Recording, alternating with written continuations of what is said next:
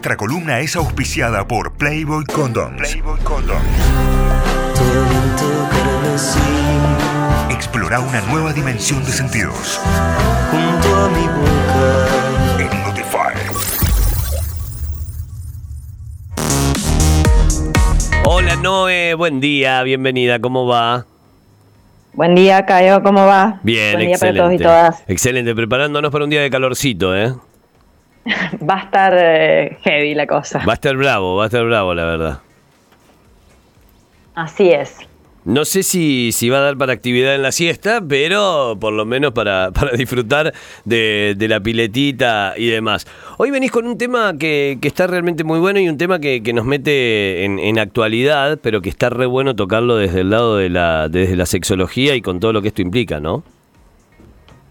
Sí, eh, me pareció interesante, bueno, salirnos un poco de, los pedidos a la carta y, mm, y poder hablar acerca de algo que tuvo trascendencia hace unos días en los medios en relación a una entrevista que le hicieron a Roberto Piazza en un programa de América de Mariano Yese, eh, donde, bueno, mm, desde un discurso un tanto de, desde la desviación, él plantea que eh, no está de acuerdo y que no existe el poliamor y eh, que de repente mm, sí estaría de acuerdo con incluir a más personas en el sexo, es decir, el- lo que él llama polisexo, pero que eh, de repente otras cuestiones como eh, la bisexualidad serían una patología y que están referenciadas así por ciertos, eh, bueno, ciertas eminencias, por así decirlo, del, del- del psicoanálisis como Freud, Lacan y Dolto, ¿sí? que, que son autores como muy reconocidos,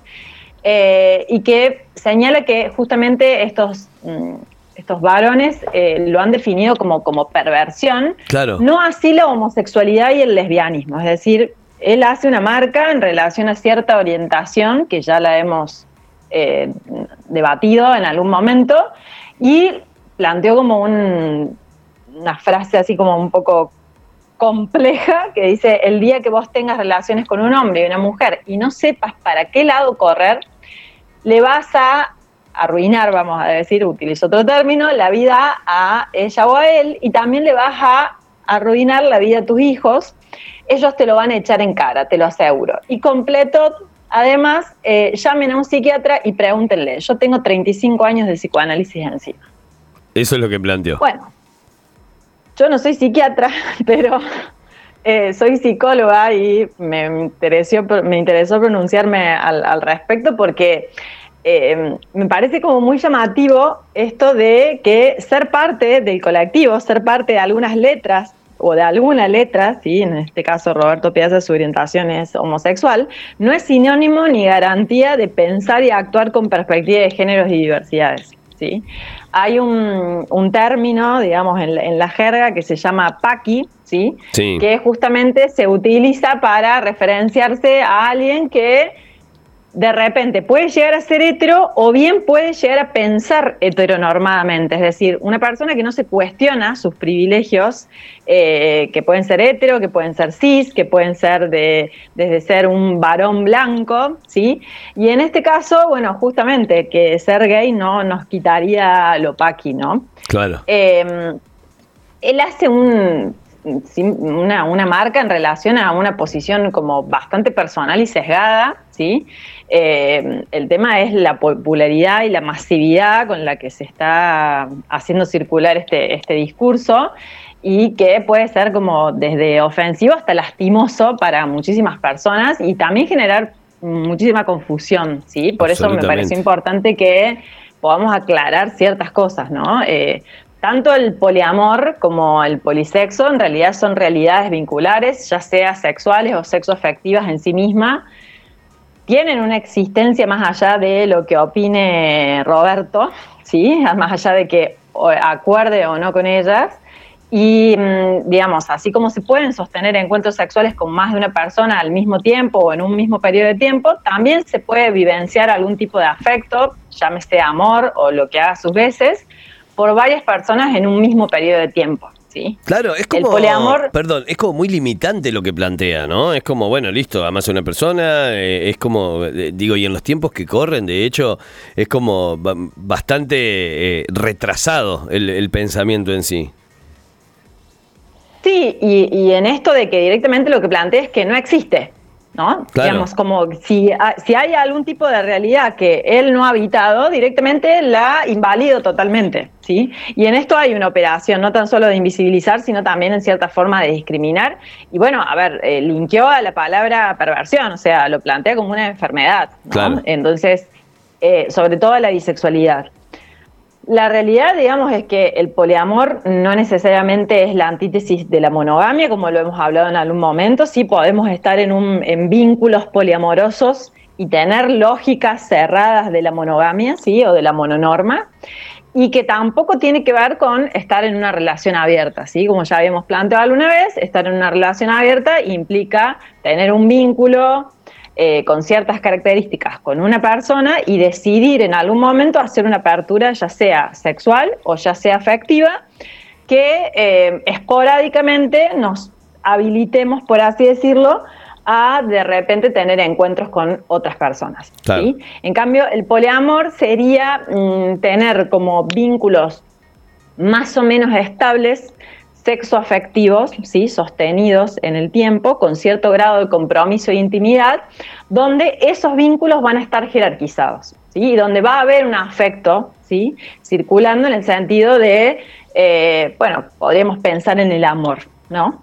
Entonces, eh, la realidad es que si todas las partes han dado su consenso y consentimiento para vincularse de esta manera, son ellas en primera y en última instancia las personas que van a poder eh, definir los límites de esta relación y si esto es positivo para estas personas y les genera bienestar, perfecto, digamos, no tendríamos por qué hacer ninguna marca negativa, moral, eh, inmoral eh, de, eh, o, de enfermedad o de carencia de salud mental en esto. Claro. Y por otro lado, con el tema de la bisexualidad, a mí me parece muy llamativo. Si dice, bueno, esto es una perversión, no así la homosexualidad y el lesbianismo. Es decir, lo que él habita, no.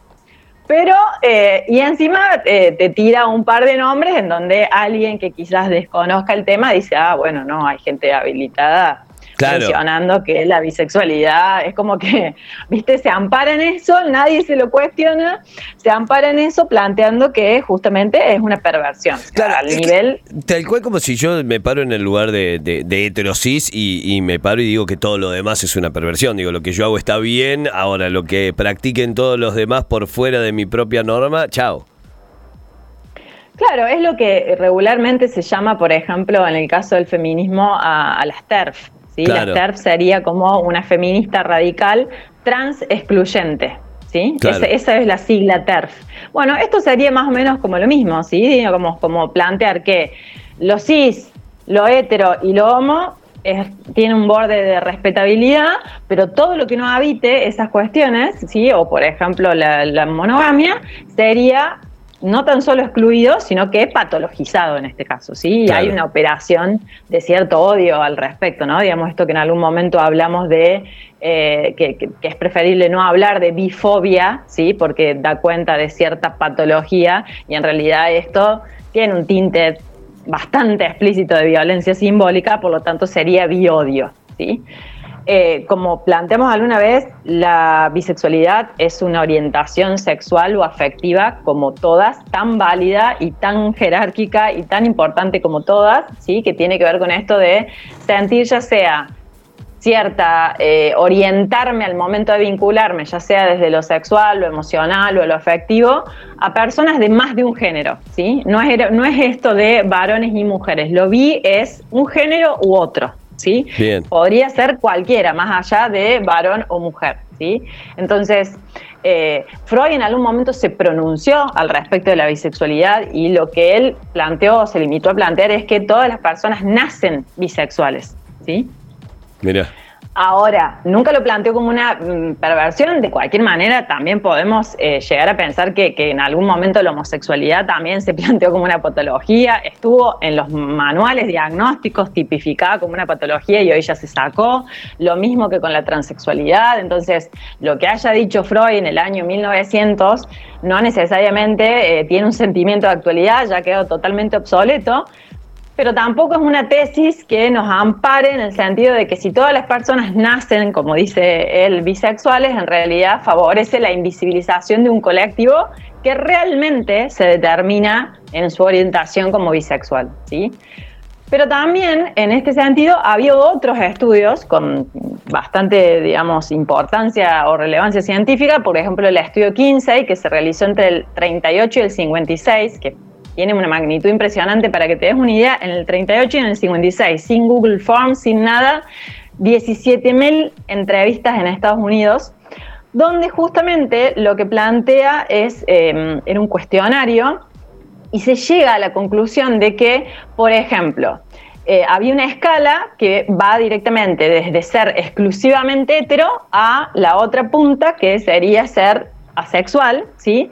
Donde en el medio, ¿sí? la escala, por ejemplo, del 4, ¿sí? es ser eh, bisexual. Eso era en relación a los pensamientos, a las prácticas, a las conductas y a las fantasías que tenían las personas. ¿sí? Entonces, por una cuestión de, de, frecuencia o de cuántas veces las personas habían hecho, practicado, sentido algo, se arma o se llega a los siguientes resultados que decían, el 11.6 de los varones de esa muestra manifestaban un rango de 3.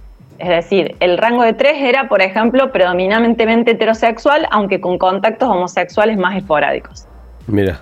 En el caso de las mujeres, por ejemplo, un 7% también quedaba en un rango de 3 y otro 2 a 6% en un rango de 5. El rango de 5, por ejemplo, era predominantemente homosexual, aunque con contactos heterosexuales más esporádicos. Y por ejemplo, entre el 1 y el 3%, un rango de 6, que era principalmente homosexual.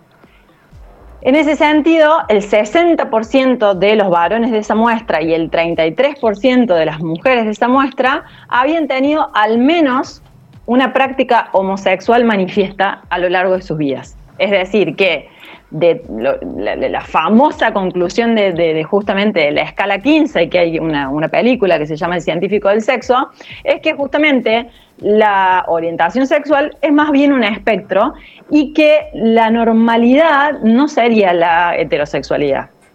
Es decir, generalmente la campana o la curva ¿sí? se manejaría más entre estos niveles del 3, el 4 y el 5, entre predominantemente hetero con contactos homosexuales, bisexual, o predominantemente homosexual con algunos contactos heteros, ¿sí? Entonces, esto es un estudio, es un estudio gigante y por eso lo traigo como aporte, pero para que te des una idea, ni en el 1900 ni en el 1950 hay alguien planteando, ni mucho menos en el 2022, hay alguien planteando que la bisexualidad es una perversión o una patología. Entonces, más allá de, no patologizar, ¿sí? Mm, tampoco podemos jerarquizar las orientaciones, ¿sí? No hay ni identidades ni orientaciones más válidas, más importantes que otras.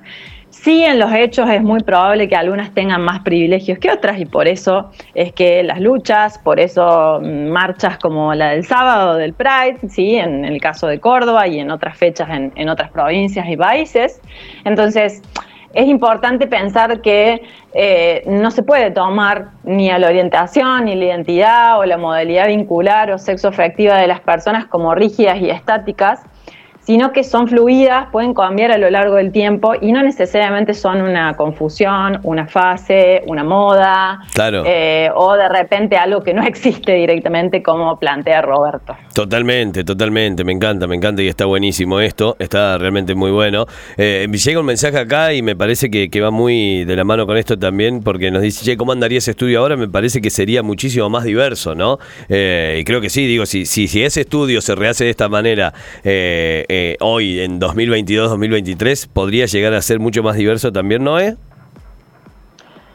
Sí, en realidad lo que se le cuestionó en algún momento de ese estudio es que al ser eh, eh, anónimo las personas podrían llegar a, desde exagerar hasta minimizar, sí, eh, era, era más o menos el sesgo que se le cuestionaba en ese momento. Claro. Y hoy en día sí, probablemente, a ver, no creo por una cuestión de, de- de, mm, de, mm, más cantidad de personas, ni de ni que de repente sea otra etapa, sino que también hay mucha más información, entonces las personas tienen más herramientas para ponerle un nombre a eso que habitan, a eso que les pasa, a eso que sienten.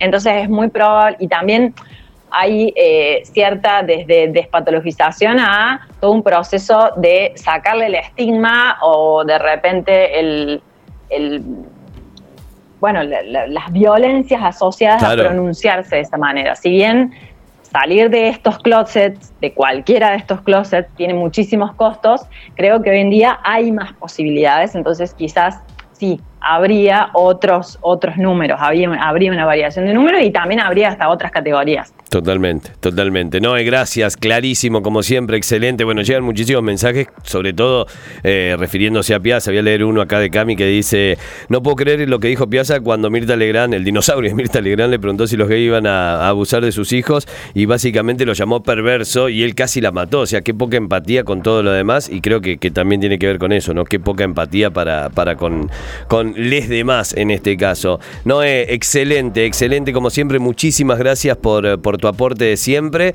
Nos vamos a estar hablando nuevamente el lunes, pero ya saben que esta columna sale a través de las redes de Notify y de leak.noelia Benedetto. Empiecen a seguirla, pueden tirarle consultas ahí, pueden charlar con ella, pueden recorrer todos los posteos donde tira data que está buenísima y van a tener la data de esta columna también en arroba notify ok, la van a tener en nuestras redes y leak.noelia Benedetto, así la encuentran, leak.noelia Benedetto con doble T en eh, Instagram, empiecen a seguirla ya y todos los que escribieron pueden también acercarle su consulta ahí, en notify.com.ar van a ver la nota también. Y si no en Spotify, el podcast de esta columna lo buscan como leak.noelia Benedetto. Y si no también en Google Podcast la tienen de manera gratuita para quienes no paguen Spotify, también la posibilidad de escucharlo porque esto es un servicio a la comunidad que nos da la Noe. Gracias Noe, hasta el lunes.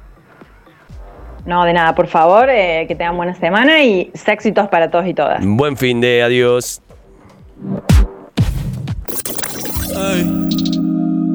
True, you're a star in my head. Auspició Playboy Condoms. Explora con modo Playboy.